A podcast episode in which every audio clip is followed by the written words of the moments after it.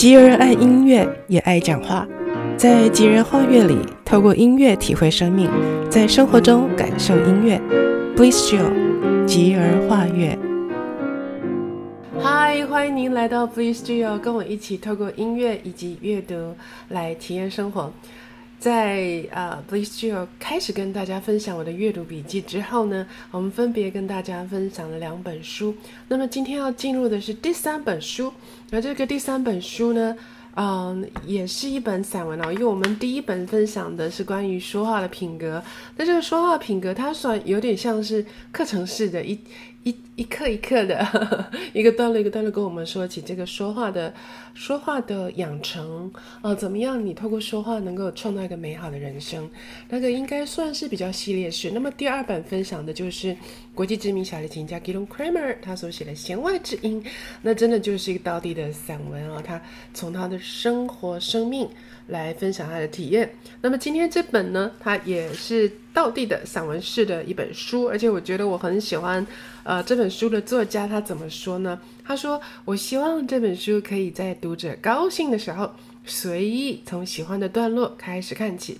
让人心情可以稍微来放松，一页一页慢慢翻阅，或者呢，放置好几年都没有关系。当你的小幸福不够的时候呢，你就可以来翻开本书。”哎呀，你看看，其实呢，我们在生活当中真的有时候会觉得这个世界对我们不太友善哦。就像我第一本书那个说话的品格，那位李启舟作家他说的，这个世界对人有时候真的很不友善。但是呢，你看看，当作家他的笔下的世界能够带领我们去体会小幸福的时候，那我们的生活是不是就能够稍微感觉甜蜜一点呢？那。这位作家他的这本书呢，他另外他还期许说，他自己透过他的文字，他这本书呢，能够成为一个可以让人光是看他的生活方式呢，就好像是在用言辞来赞美某个人的那样的一种人。而我觉得好像有一种跟我们第一本书，呃，李启洲，韩国作曲家李启舟他写的这个说话的品格有一点异曲同工。今天这本书，它的书名就叫做《小幸福宝典》啊。作曲作家呢，他定义就是要让他自己跟我们看他书、看他文字的人呢，就得到小幸福，就像刚才他自己所所表达的这样。那么，呃，在我们跟大家分享今天这个《小幸福宝典》这本书之前呢，当然还是不免俗的要来分享一下一下这位作家。那我们呢，跟大家分享过韩国李启舟的说话的品格是来自于韩国，我们分享过 Gidon Kremer 小提琴家他的弦外之音呢，是来自于东欧这个呃东欧世界的。二二级小提琴家，他被后来被归类成是苏联体制的小提琴家，他所写的散文。那么今天要是哪一个国籍呢？啊、是来自于日本，一九六四年出生的东京人，他是日本大学艺术学文艺科毕业的一位作家哦。他的本名叫做吉本真秀子哦，他写的书很多。那除了说他写很多书之很是很多书之外呢，他也真的是。呃，在文字方面呢，笔耕那么久之后，得到很多很多的肯定。嗯，比如说他在一九八七年的时候，以他的小说《厨房》这本书获得第六届的海燕新人奖，正式的因为这本书而踏入文坛。这本书我们之后也会跟大家来分享，我很早就已经把它买回来阅读了。好，然后他在一九八八年的时候，以他所写的《月影》月月亮的影子《月影》荣获了日本的全镜花文学奖。那么，一九八九年就一样是刚才说到这个八七年的这个第六届新人奖的厨房，还有一部书叫做《泡沫圣域》这本书呢，它荣获了艺术选奖文部大臣新人奖。哇，你看它连续哦，八七八八八九。都得，然后在八九年又是同一年呢，他又另外有一本书呢，又荣获山本周五郎奖。然后到了一九九五年，就是他继续笔耕了一段时间之后，他以他另外一本书名为《甘露》来赢得子世部文学奖。到了二零零零年呢，以《布伦与南美》荣获文化村杜马哥文学奖。他所写的书呢，因为得到许多奖，然后也因为得到许多的注目，因此呢，他获得了，呃，全球高达三十多个国家的翻译跟出版，哇！所以他在意大利呢，一九三一九九三年的时候，他获得意大利的，呃斯康诺奖，然后在一九九六年的时候呢，呃获得了一本也是一样是海外的文学奖的 Under 三十五，一九九九年的时候获得银面具奖，二零一一年获得卡布里奖，你应该知道这是是一些海外的一些奖项。所以他这他的笔耕很久的时间，当然他自己本身是这个文学系，就是艺术科、文艺科毕业的，他有这样子的一个算是专业的训练呢。那后来也的确是在文字上面呢有了一些的累积跟成就。那么我们现在要分享的这本《小幸福宝典》呢，我刚刚已经说了嘛，他希望你随意就可以拿出来，他也不介意你把他的书读一读就放着。其实以散文类的书，确实我们会这样，我们即便喜欢的，有的时候会觉得，嗯，像我我其实我从大概国高中的时候迷上看课外书，那以前是那种很乖读书型的乖乖乖乖牌，就是每一本书从第一页读到最后一页啊、哦。但是后来可能长大一点，比较贪心。有的时候像这种散文类的书呢，我会可能一口气买了好几本回家，然后呢，每一本呢，呃，有一段时间习惯比较特别，就是可能厕所放一本，然后在我的客厅放一本，在我的床旁边放一本，在我书桌又放一本，于是。可能我去洗手间的时候会读洗手间那一本，然后在呃客厅的时候会读客客厅摆的那一本，也就是散文式的东西，它没有一个连贯的故事，它是让你进入这个作家他的一个生生活周边的事情跟他的感想感受，所以随时都可以去抓起不同的，好像就是跟你的不同的好朋友在不同的每一天不同的时候聊上一一一点天，这种感觉我很喜欢。读这种会让人觉得会心一笑，或者是很有感受，因为散文经常都是生命生活的体验的一个分享，所以会让人觉得很舒服，也很家常的感觉。那么几本 banana 就是这个作曲作家我 我学音乐的经常都会讲作曲家。好，吉本本奈尔这个作家呢，他写的这本《小幸福宝典》，他定义要让读的人呢能够获得一个幸福。因为他觉得，呃，生活其实不容易，所以他很相信自己慢慢的写的这些的小幸福可以来拯救他自己。于是呢，哦，他居然这个一写一写就停不下来。其实当时候。《小幸福宝典》这本书，他是替专栏来写的。诶，真的，他一写就越写越开心哦。那么他发现拯救自己之外呢，他也发现说，哎，好像也有人读了他的文字就会会心一笑。所以呢，他越写越写，一共呢，他就把他那个专栏当中截截取了、收录了四十六篇他的专栏随笔，当然是以他这本书的。命名标题也就是幸福来作为主题哦。那么他聊到了他的生活、家人，甚至于他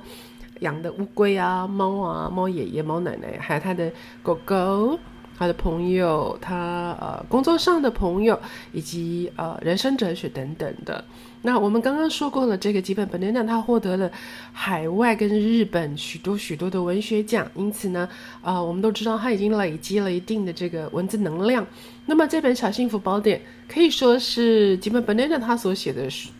几十本书当中的最末的。就是距离现在比较近的写的时候写的，所以可以说是被誉为是他集结基本 banana 他毕生的文字精华哦。那你会他我很喜欢他讲的这句话，他说你当下没有注意到的感受呢，经常在事情过了以后，你回想起来，哎，就会发现其中有一种一种微不足道的幸福，比如说像石头杂草，哎，遍布在遍布在每个人的生活里面，它不起眼哦，可是。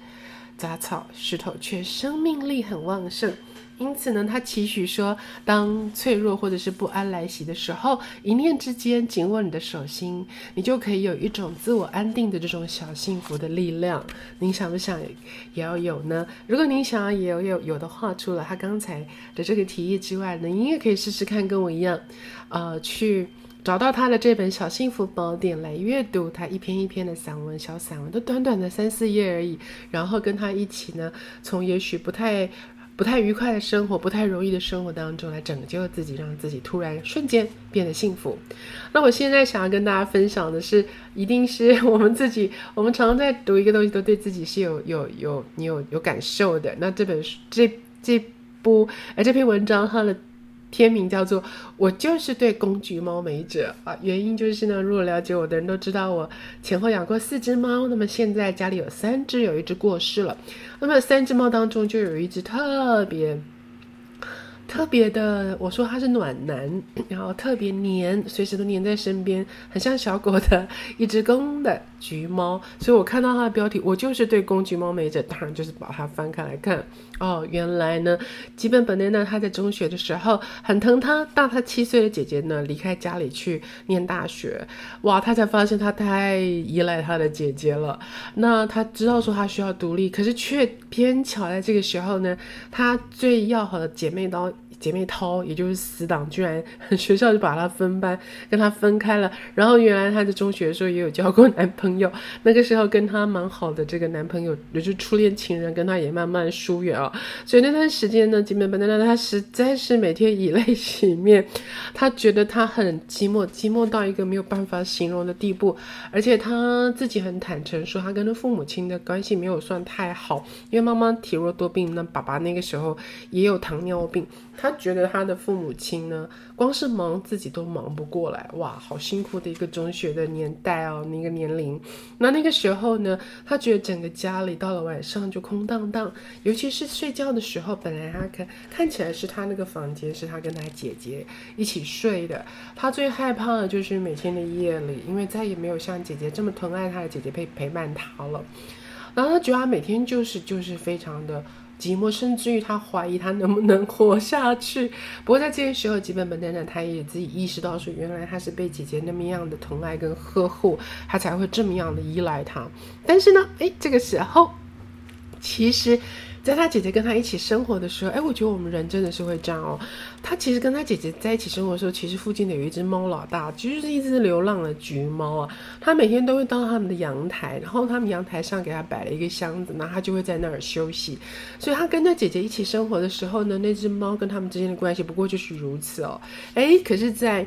好像很奇妙，就是我就说嘛，其实很多人都说橘猫非常的暖，橘猫非常的跟人的关系非常的亲哦。他说从那以后呢，那只公橘猫就。他就会打开，刻意打开那个窗子，哎，就那只公橘猫还真的就每天就陪他睡觉哦，他就不知不觉的就每天成为他一起睡觉的伴哦。那他的妈妈呢，常常非常生气，因为它是一只流浪猫之外，而且这只这只这只流浪猫经常白天的时候在外面跟人打架，弄得遍体鳞伤，浑身是血哦。可是呢。这个吉本本奈呢，它还是很很喜欢他，每天就睡在他床上跟他依偎哦。我想这就是因为这个，我觉得这真的是要自己养过公橘猫的人才知道，因为公橘猫真的好暖呢、哦。那他就说了，因为除了说，嗯，他跟他一起睡哦，他说他常常会夜里哦就会感到寂寞就醒过来。哎，你知道这个这个吉本本奈呢并没有特别说出什么话来哦，可是这只又又是伤又臭又。脏的这只呃公橘猫流浪猫呢，它就会注意到它寂寞到醒过来，然后本来它睡在它身边的这只流浪猫呢，它就会因着发现到吉本本奈那。呃，寂寞到醒过来，它就会慢慢的滑到它的胸口，然后就发出呼噜呼噜呼噜的声音。这个养过猫的人都知道，猫咪在发出呼噜声的时候，同时也是一种温暖跟幸福的感受。那我们养猫的人听到猫咪呼噜呼噜叫的时候，我们就一起被它引 引引导，而感觉非常的幸福，就是互相取暖了。嗯，然后呢，他就觉得他的生命里面好像再也。没有任何，他好像觉得除了那只公橘猫之外，没有其他的人呢，像那只公那只公橘猫这样子的重视他、注意他，并且了解他，而且爱他哦。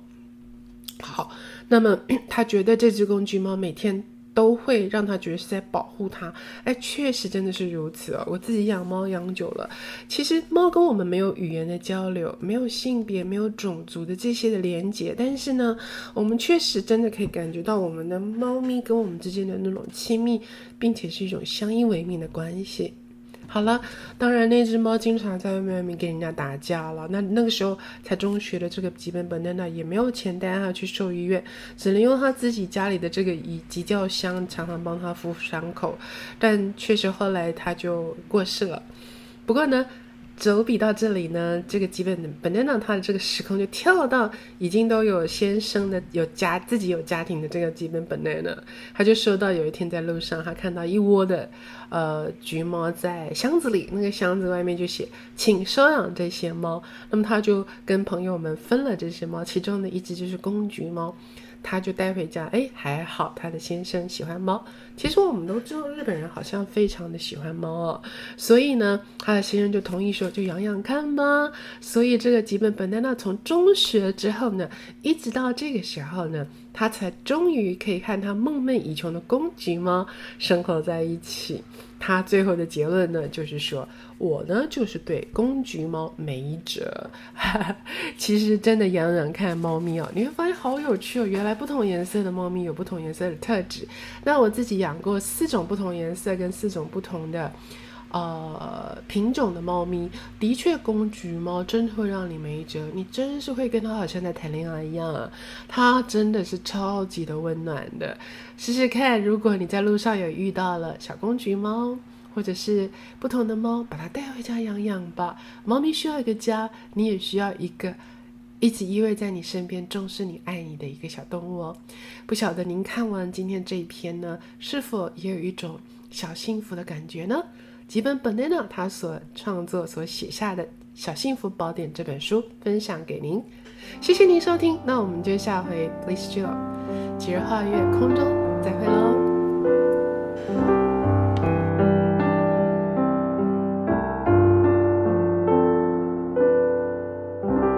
Can i run and hide from you?